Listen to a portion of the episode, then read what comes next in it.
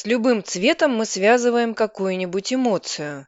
Например, черный – это мрачный, угрожающий, или же траурно-печальный. Красный – возбуждающий, желтый – радостный, ну и так далее. Конечно, у каждого тут могут быть свои пристрастия, и желтый для кого-то может быть не очень приятным, но в среднем-то мы видим, что когда где-нибудь хотят нагнать радости и оптимизма, то щедро используют именно желтый цвет. Но ведь мы приписываем цветам те или иные эмоции не просто так, а из своего опыта, а в нашем опыте огромную часть занимает окружающая среда.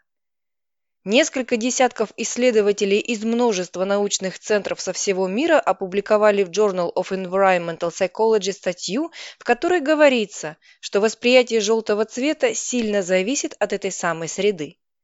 Авторы работы воспользовались опросами, которые проводили в 55 странах и в которых участвовали более 6600 человек. Их просили распределить 12 цветов по эмоциям, то есть сказать, какой цвет более всего ассоциируется с радостью, какой со страхом и так далее.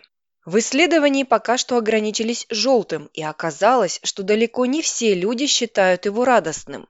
Более всего ему радуются те, кто живет в дождливом климате и одновременно далеко от экватора.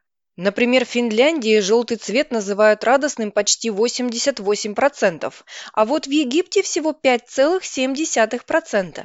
Причем время года на восприятие цвета никак не влияет. То есть на севере желтому одинаково радуются и зимой, и летом. Хотя известно, что чисто зрительное видение желтого зимой и летом все же отличается. Те, у кого большую часть года пасмурно и холодно, радуются желтому как цвету тепла и солнца. А вот тем, кто живет ближе к экватору, тепла и солнца и так хватает круглый год, так что желтый у них вызывает, скорее всего, какие-то другие эмоции.